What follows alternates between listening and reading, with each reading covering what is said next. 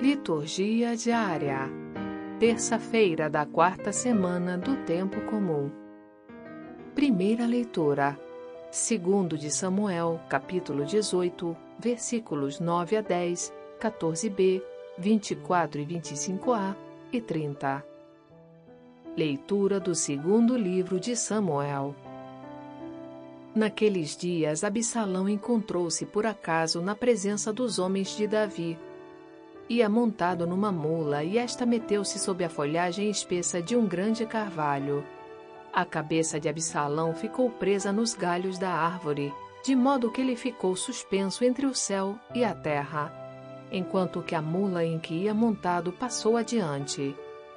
Alguém viu isto e informou Joabe, dizendo: Vi Absalão suspenso num carvalho. Joabe tomou então três dardos e cravou-os no peito de Absalão. Davi estava sentado entre duas portas da cidade. A sentinela que tinha subido ao terraço da porta sobre a muralha levantou os olhos e divisou um homem que vinha correndo, sozinho. Pôs-se a gritar e avisou o rei que disse: Se ele vem só, traz alguma boa nova. O rei disse-lhe: Passa e espera aqui. Tendo ele passado e estando no seu lugar, apareceu o etíope e disse: Trago-te, Senhor meu rei, a boa nova. O Senhor te fez justiça contra todos os que tinham se revoltado contra ti. O rei perguntou ao etíope: Vai tudo bem para o jovem Absalão? E o etíope disse: Tenham a sorte deste jovem os inimigos do rei, meu senhor e todos os que se levantam contra ti para te fazer mal. Então o rei estremeceu, subiu para a sala que está acima da porta e caiu em pranto.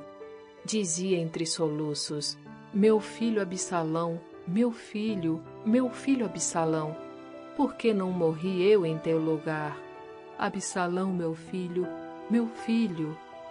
Anunciaram a Joabe que o rei estava chorando e lamentando-se por causa do filho. Assim, a vitória converteu-se em luto naquele dia para todo o povo, porque o povo soubera que o rei estava cabrunhado de dor por causa de seu filho. Palavra do Senhor. Graças a Deus. Salmo Responsorial 85 Inclinai vosso ouvido ao Senhor e respondei-me.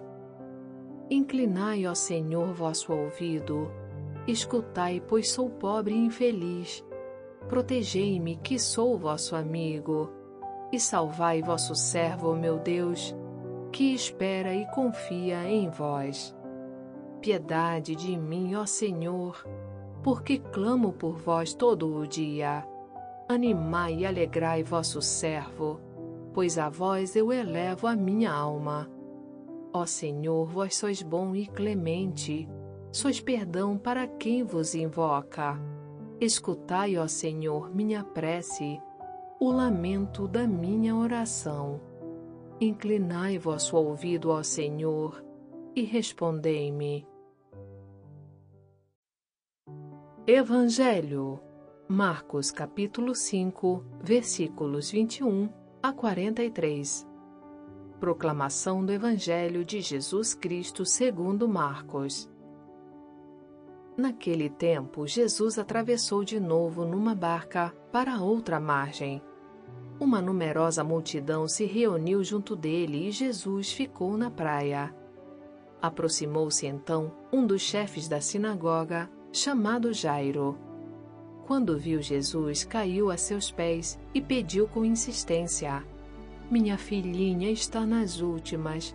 Vem e põe as mãos sobre ela, para que ela sare e viva. Jesus então o acompanhou. Uma numerosa multidão o seguia e o comprimia. Ora, achava-se ali uma mulher que há doze anos estava com uma hemorragia tinha sofrido nas mãos de muitos médicos, gastou tudo o que possuía e, em vez de melhorar, piorava cada vez mais. Tendo ouvido falar de Jesus, aproximou-se dele por detrás no meio da multidão e tocou na sua roupa.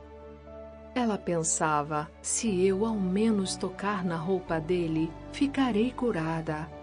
A hemorragia parou imediatamente e a mulher sentiu dentro de si que estava curada da doença.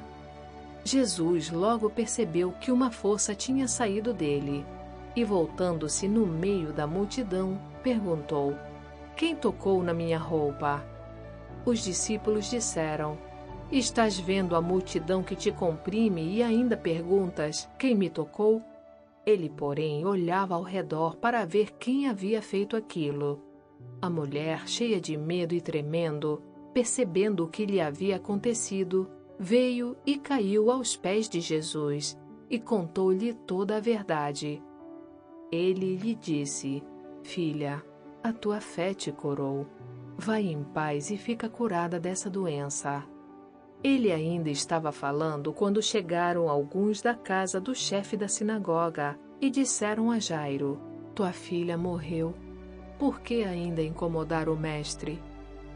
Jesus ouviu a notícia e disse ao chefe da sinagoga: Não tenhas medo, basta ter fé. E não deixou que ninguém o acompanhasse, a não ser Pedro, Tiago e seu irmão João. Quando chegaram à casa do chefe da sinagoga, Jesus viu a confusão e como estavam chorando e gritando. Então ele entrou e disse: Por que essa confusão e esse choro? A criança não morreu, mas está dormindo. Começaram então a caçoar dele. Mas ele mandou que todos saíssem, menos o pai e a mãe da menina, e os três discípulos que o acompanhavam. Depois, entraram no quarto onde estava a criança. Jesus pegou na mão da menina e disse: Talitá cum, que quer dizer: Menina, levanta-te. Ela levantou-se imediatamente e começou a andar, pois tinha doze anos. E todos ficaram admirados. Ele recomendou com insistência que ninguém ficasse sabendo daquilo e mandou dar de comer à menina. Palavra da salvação. Glória a vós, Senhor. Aplicativo Liturgia Diária com áudio Vox Católica. Baixe gratuitamente na Apple Store ou Google Play Store. Frase para a reflexão. Cristo veio principalmente a fim de que o homem soubesse o quanto Deus o ama. Santo Agostinho